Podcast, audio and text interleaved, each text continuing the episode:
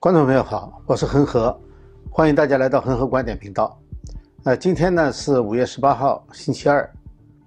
今天呢和大家谈两个话题。第一个话题呢就是关于马云的这个湖畔大学，呃，现在呢改了名。呃，严格的说，我觉得这个可能就办不下去了。那么究竟是什么原因？这个背后的因素，我们想谈一谈。呃，第二个呢，就谈一下，现在是以色列和巴勒斯坦现在战火已经持续了将近十天了。那么这个过程当中呢，有很多现象，我觉得值得讨论一下的。啊，大家关注呢，当然都很印象很深刻的是这个铁穹防御系统哈。但其实在这之外呢，有很多别的因素，我们可以讨论一下。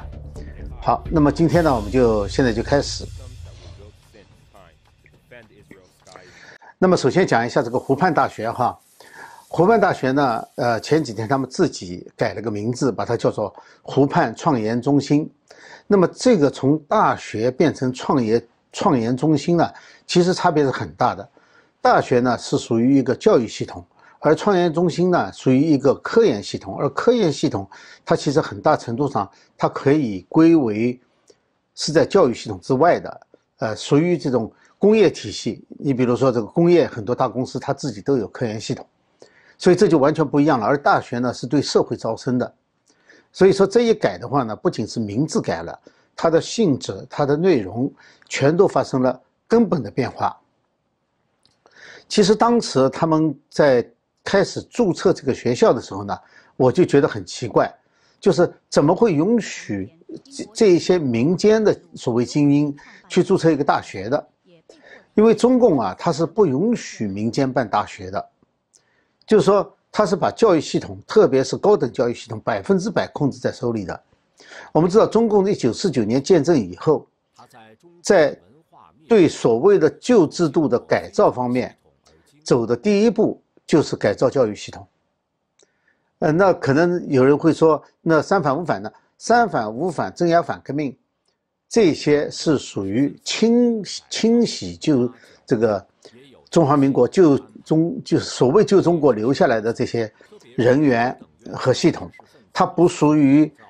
改造的方面，那个不用改造，他把人抓抓起来杀了就行了。那么最早改造的就是这部分，呃，它是远远早于就从社会上讲啊，早于这个三大改造。三大改造是大家都承认它是对以前制度的改造，其实对大学更早。一九四九年就是中共建政以后。两个月到年底的时候，已经对北京的几个大学进行改造了。当然，最大的改造呢是发生在一九五二年。五二年的时候呢，有一个叫做院系调整，这样的话呢，就把很多原有的大学呢拆掉的拆掉，合并的合并，院系全部打乱掉。特别注意的呢是，他把所有的私私立的大学和教会大学全部取消。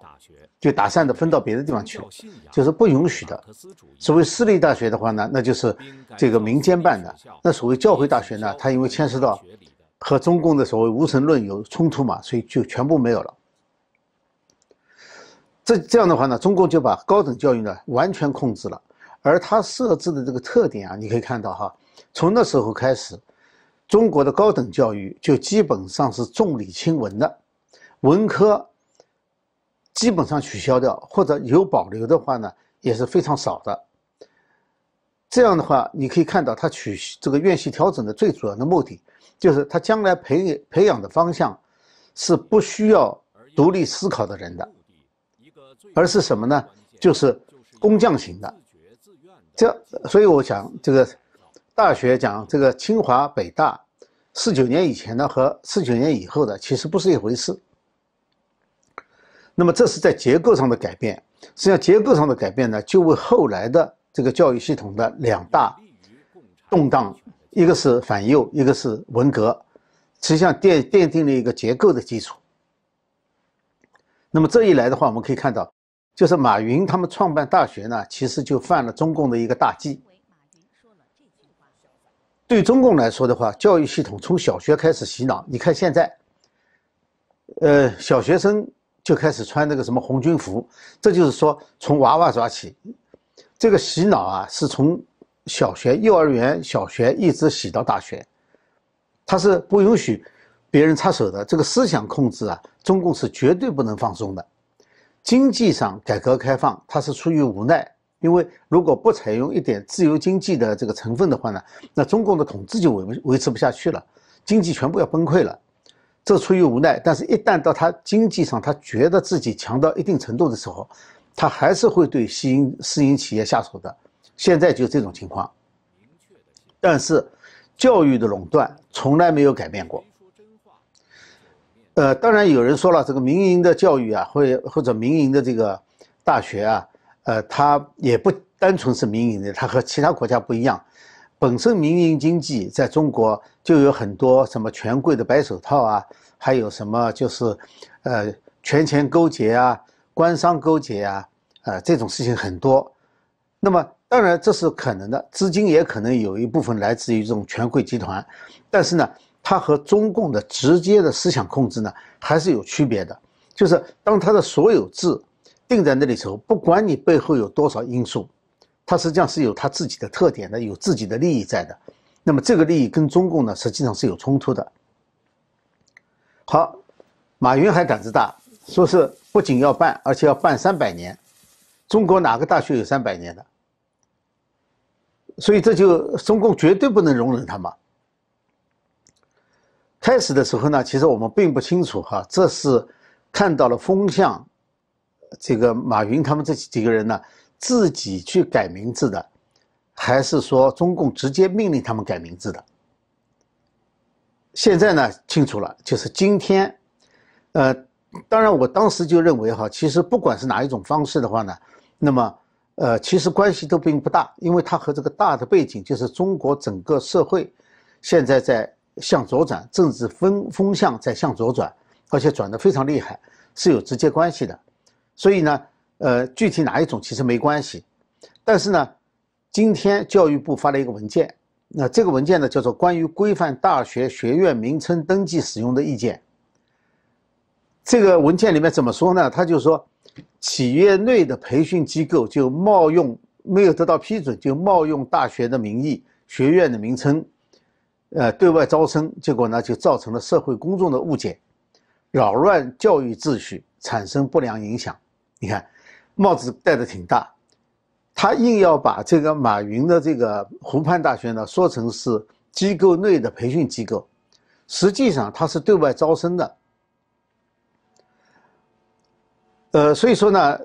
再结合最近国务院不是对于这个民营教育啊，这不是大学了，就是民营教育机构啊，有一个规定。这个规定里面呢，其实谈了两个重要的部分。一个重要的部分呢，就是加强党的领导，就是包括这个大学里面基层都要建党组织，而且呢，党组织，呃，要参与这个决策过程。那么，呃，这部分呢，就是说，呃。是比较重要的，所以这个湖畔大学的改名呢，其实也反映了这一个趋势。呃，那么这牵涉到一个问题，是为什么今天会发生这样的事情？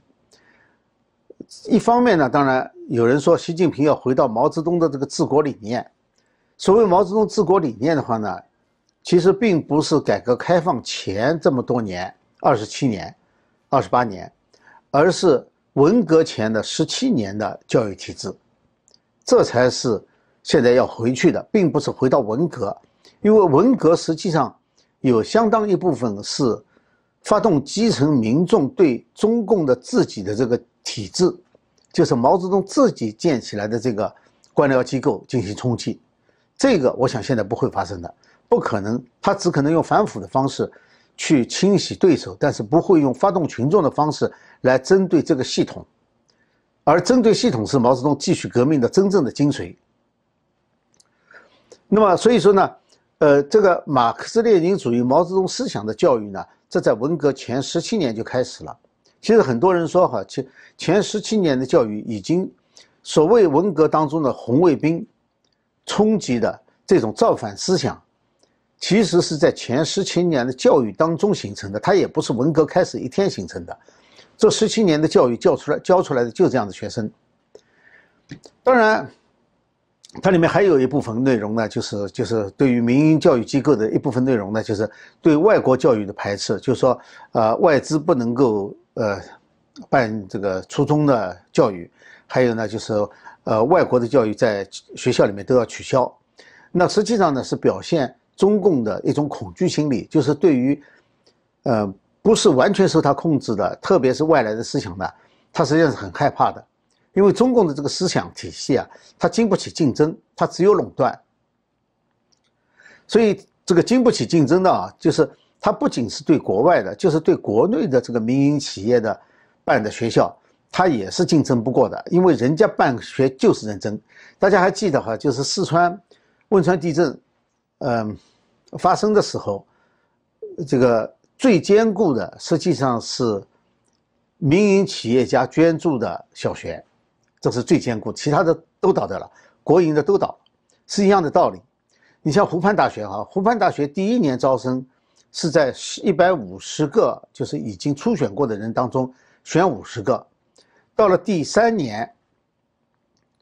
第四年啊，就是二零一八年的时候，就是四千人报名，选五十个，在国内的所谓商学院系系统里面，商业的这个学高等教育里面，它的录取率是最低的，也就是说它的竞争力是最强的。那中共，呃，但是呢，我还是觉得哈，就是在竞争不过这一方面来说，应该不是最主要的因素。最主要的因素还是中共想完完全全的控制住。那么，他当然，这个现在全面向左转的话呢，跟习近平个人的理念呢是有一定关系的。但是，我觉得最关键的呢，还是中共这个社会主义、共产主义的这个体系和。自由经济的体系和自由世界这个体系，它是完全不兼容的，是彻底矛盾的。呃，那么其实邓小平那个时候呢，所谓搞改革开放啊，就是说叫做打左灯，打左灯向右转嘛。这个实际上是个权宜之计，因为你打左灯和向右转，和长期以来就是两个不兼容的系统，勉勉强强的把它拢在一起，时间长了肯定出问题。所以积累了这么多年以后。它的问题就出来了，包括世界各国意识到它的不公平竞争，实际上都牵涉到它的这两个不兼容的体系在一起运作。那么这个呃，维持到今天啊，说是打左灯向右转，维持到或者是五年前或者十年前，这已经很不容易了。呃，这个私营经济发展到一定程程度以后，不管它带有多少权贵的因素。它都会对中共的这个所谓社会主义计划经济造成实质性的威胁，无论它是一个什么白手套，还是官商勾结，还是说民营企业在中国是有原罪的，嗯，这个没有关系。呃，所以说中共它是把自由经济和自由经济发展出来的这个民间的教育是当做它的统治威胁的一部分来对待的。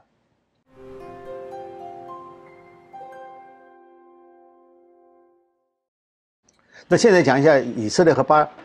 呃巴勒斯坦的这个，呃战火哈，已经十天左右了。这一次呢是火器之间的对打，它没有地面进攻。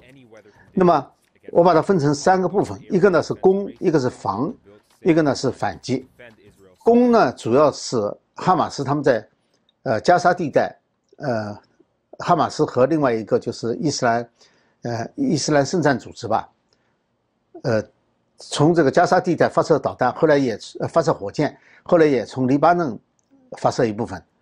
那么这个发射火箭呢，是属于进攻的。到现在为止，据说已经发射了，据以色列军方说，已经发射了三千四百五十发以上了。那么防呢，就是以色列的这个铁穹系统。那这个系统这次大家都印象非常深刻，它真的是能把这个。呃，打过来的导呃火箭啊，呃拦截百分之九十以上，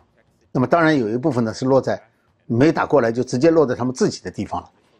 那么反击呢，就是对这个哈马斯的领导人和这些火箭的发射地进行定点清除，这个呢就是属于主要的反击内容。那么我想谈一下这个，这个大家都观察到了哈。我想谈一下就是关于这次战争的道义问题，就是在道义上呢，其实有是呃不同的层面，它有手段方面，有目的，还有呢就是合法性方面。先讲一下战争手段。呃，西方媒体呢有很多报道，就是报道说是以色列的这个攻击啊、轰炸是不人道的，是很残酷的。然后呢，还有很多很多呃录像和照片啊。呃，但是呢，有一个录像，呃，却讲述了一个还似乎是完全不同的故事，就是第一个被炸瘫的那个那个大楼。那个大楼呢，呃，是有就是拍到的是有一个巴勒斯坦的摄影师架了三脚架在那里拍摄。但是呢，显然呢，就是拍在画外应该还有一个人在拍摄，不然他拍不到那个摄，呃，摄影师嘛，还有一个人在拍摄，那么就拍摄了这个摄影师拍这个大楼被炸瘫的整个过程。从这个过程来看的话呢，就说有这么几点，第一点呢是这个摄影师是知道这个轰炸要开始的，要炸那个楼的，不然不会把这个架起来。那架起来就是预先知道了，说明呢，确实以色列是通知了这个大楼的住户，叫大家撤离。以色列说提前一个小时通知嘛，这个通知确实的。第二个呢是这个摄影师本人，他对以色列所说的攻击的地点，它的准确性和时间性非常信任，所以他才敢在那个地方，就是说他知道炸那个楼肯定不会危及到他的安全，呃，也就是说。他相信以色列方面所说的话，所以这一点呢，呃，其实大家看了这个录像以后，其实首先应该想到的就是这个问题，而不是说这个大楼本身倒塌，是摄影师、摄像师他们的表现证明了以色列方面的说法是准确的。那么在以色列和哈马斯的多次交锋当中呢，西方媒体呢很多是渲染了这个巴勒斯坦平民的伤亡。那么这次也同样是巴勒斯坦，这个伤亡人数远远超过以色列。那当然，以色列这个是非常印象深刻，这么狂轰滥炸，居然伤亡人数只有在十个左右，呃，这个死亡人数就觉得是相对比较低。但是呢，其实呢，巴勒斯坦方面的伤亡呢，我觉得有几个部分，一个部分呢就是有一部分平民确实可能是在。以色列的轰炸范围之内，但是为什么平民会在以色列的轰轰炸范围之内呢？其原因是在于哈马斯他们把火箭发射装置放在平民聚集的地方、密集的地方，包括住宅区、医院，呃，甚至是这个媒体大楼，放在这些地方。因此呢，就是在定点轰炸之前通知平民撤出，但是也有来不及撤出的，或者是在附近的。或者甚至有可能被当做人肉盾牌的，都有这个可能性。呃，这就造成了可能会有一些平民的伤亡。但实际上呢，这个做法，这个是并不是以色列想做的，他们是已经尽了他们所有的力量，尽量减少伤亡了。那么，这个以色列的这种做法哈，提前一个小时通知平民撤出，实际上它是不符合战争原则的。像这种战争的原则，就是要。嗯，出其不意，攻其不备嘛。但是你事先就把你的攻击目标和你的这个时间地点全都告诉对方了。但对以色列来说，他们就呃认为，就是说为为了减少平民的伤亡，哪怕战绩没有那么辉煌，达不到真正消灭对方有生力量的这种程度，也是值得的。那么至于说炸这个美联社这个所在的那个大楼哈，美联社。这么多年，哈马斯在那个大楼里面，作为一个新闻机构，他本来就是要去挖掘新闻，就需要调查新闻的。他说不知道，这个没有人相信。只是说他不会说，他也不会去报道，他只片面的报道，所以很多媒体都很震惊。但是如果说这个地方长期有哈马斯存在的话，哈马斯在这个大楼里面的话，那么美联社为什么不报道？这就是一个问题。至于说以色列的铁穹系统，它纯粹是保护平民的，因为一个铁穹导弹啊，它的价值最最就是针对哪怕针对火箭的，呃，最便宜的它也要几万美元，也是这个火箭弹的十倍以上。那好一点的呢，高一点的就是对于导弹的拦截的话，那就是呃几十万美元、上百万美元了。那么这么多的。这个钱去防护，这只有说是非常关心自己国民的政府才可能做到这一点。而进攻方面呢，哈马斯他们有相当多的这个，呃，火箭弹啊，是落到了自己的地盘上面，就是很可能在伤亡当中啊，有相当一部分是他们自己的火箭弹造成的，就可想而知，就是哈马斯在这一点上，他并不看重自己的公民，就是因为哈马斯实际上是一个选巴勒斯坦人选出来的一个政府，只是说他没有国家，但是是一个政府，就这个政府对自己国民的。这个生命是丝毫不在乎的，他也不认为自己有责任、有日义务来保护自己的这个呃民众。那么现在就要谈到合法性了哈，在战争手段方面，我个人是认为是以色列做的非常好的，很赞同他的。这个不涉及到这场战斗，甚至是以巴长期以来战争的这个合法性的问题，它不涉及到自古以来。因为其其实自古以来的道理啊也没有那么充足，因为虽然说这个以色列以色列向中东大量移民哈，应该是，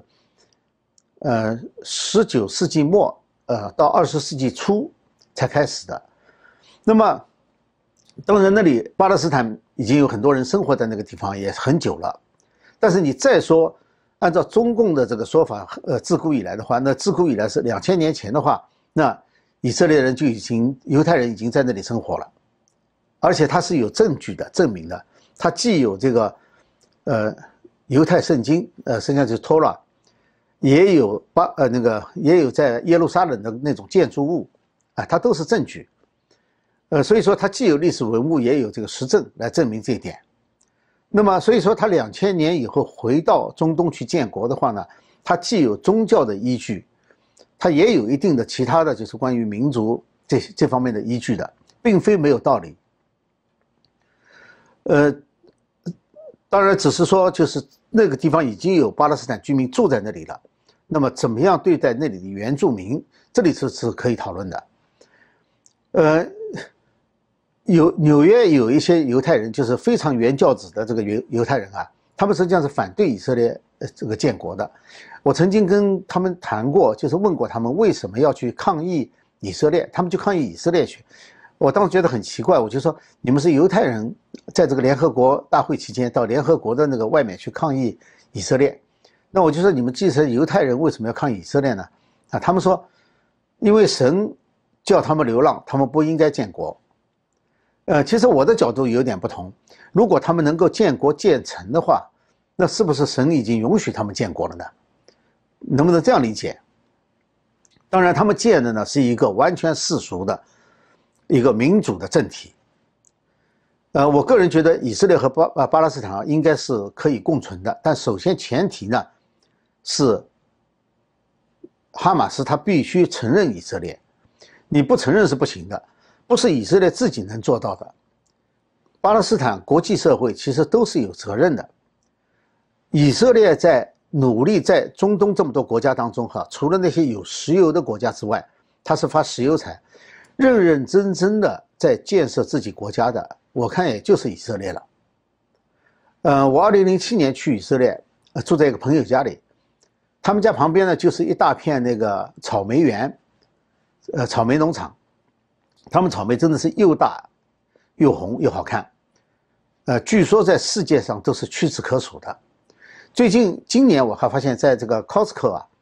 有那个以色列的柚子卖，它那个柚子比中国柚子稍微小一点，但是特别规整，而且又甜又酸，那个味道也相当好。就是说，以色列的农业哈，我不管它的高技术，就说在沙漠当中建起才几十年的国家，居然能够发展出一个这么强大的现代农业来，而且它是一个农业农产品出口国。那么回过头来，我们看巴勒斯坦哈，巴勒斯坦它也有土地，当然比较小了，但是我想国际社会努力以后，实际上这个问题是可以逐渐解决的。呃，它也有自己的政府，但是这么多年来，它主要是几乎是完全是依靠国际社会的援助，特别是联合国为主的援助在生活，就是说根本就没有创造任何生产力。没有任何的生产，只有一个目标，就他们的统治者只有一个目标。以前是巴勒斯坦解放组织，现在巴勒斯坦解放组织终于承认以色列了。那么，然后就是哈马斯，他只有一个目标，就是消灭以色列。所以说，这个如果这个不改变的话，哈，那中东永无宁日，不可能。所以他必须要承认，不管以前有多少纠纷，有多少所谓合法不合法，前提是要承认以色列的存在。然后才可以谈下去，所以说，我觉得联合国也应该停止。联合国谴责最多的，到今天为止就是以色列，也应该停止以谴责以色列为生。那个解决不了巴以巴冲突，解决不了中东问题，而且他也应该改变这个援助巴勒斯坦的方式，就是从这个被动的给钱，变成主动的创业，就是让大家去创业。但是这当然得，呃。巴勒斯坦政府、哈马斯政府同意了，他们是因为是有政府的。既然以色列可以建立这个自自给自足的强大的经济，呃，当然巴勒斯坦很难做到这一点了，不大可能强大到这种程度，但至少应该朝这个方向去努力，这才是我觉得是应该的。那最后呢，就想谈一下最近呢观察到一些事情哈，就想起来，呃，讲到这个仁义之师哈。我们知道最早的时候呢，在春秋时代呢，就有宋襄公，呃，他的仁义之师。那那时候呢，读这个，呃，当然小时候读的呢，就觉得好像宋襄公怎么会这么迂腐哈。但是现在我的想法不一样了，就是宋襄公之所以产生那个想法，他不大可能是在一个弱肉强食的社会里面凭空冒出来的，一定是在这之前，就是很多人持有这种想法。就是那时候战争呢是很具有贵族气的，很有绅士风度的。只是说呢，到了他的时代呢，呃，这个道德也下滑了。这个大家对于以前绅士型的这种战争呢，也越来越不遵守了这种规则，就开始乱打。当然到秦后来就是更严重了。呃，那么宋襄公呢，实际上是没有转过来，没有来得及呃跟他们转型。我我现在觉得是这么一个情况。那么其实现代战争呢，也是制定了一些规则的哈，比如说对战俘啊、对战场的医护人员的保护啊等等。但是真正减少平民的伤亡，刻意减少平民的伤亡，应该是越南战争开始的。当然开始的时候也不是为了这个。你想，美国到现在还有很多人在起诉，最近我还看到起诉被拒绝的，就是关于当时用这个呃沉剂，就是撒沉剂啊，嗯，一种一种化学品，就是脱落叶剂。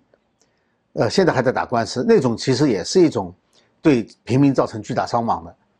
但后来呢，就是呃，为了这个防止北越的这个防空炮火嘛，所以轰炸机要很高很高的地方去扔炸弹，去炸桥啊这些建筑，就是军事建筑物，那是一件很困难的事情。后来就发展出了灵巧炸弹，所以这个灵巧炸弹发展到一定程度以后呢，它就产生了一个另外一个效果，就是。它可以只针对军事目标，而不针对平民，就是不会尽就会尽量的减少伤及到平民。所以战争呢，逐渐逐渐的就从狂轰乱炸，过渡到了就是定点的精确轰炸，这就是灵巧炸弹的作用。所以说，从道义上来说的话呢，就逐渐逐渐的开始越来越文明了。那么从这个角度来看的话呢，我们看到后来的几次美军的战争呢。都是越来越倾向于定点清除，不是定点清除军事重要军事装装备呢，就是清除这个，最后发展到就是清除一些特定的人物，就是重要的，比如说发动战争的或者发发动恐怖活动的，啊，就清清除这些人。那么，这就是从这个角度来说，就是从这个减少平民伤亡的努力来看的话呢，美军应该算是一个仁义之师。那从现在这个战争，这次我观察到的哈，呃，我认为以色列呢也可以算一个。嗯，好，今天呢就跟大家谈到这里。呃，如果大家喜欢这个节目的话呢，啊，请订阅、点赞和转发。好，谢谢大家，我们下次节目时间再见。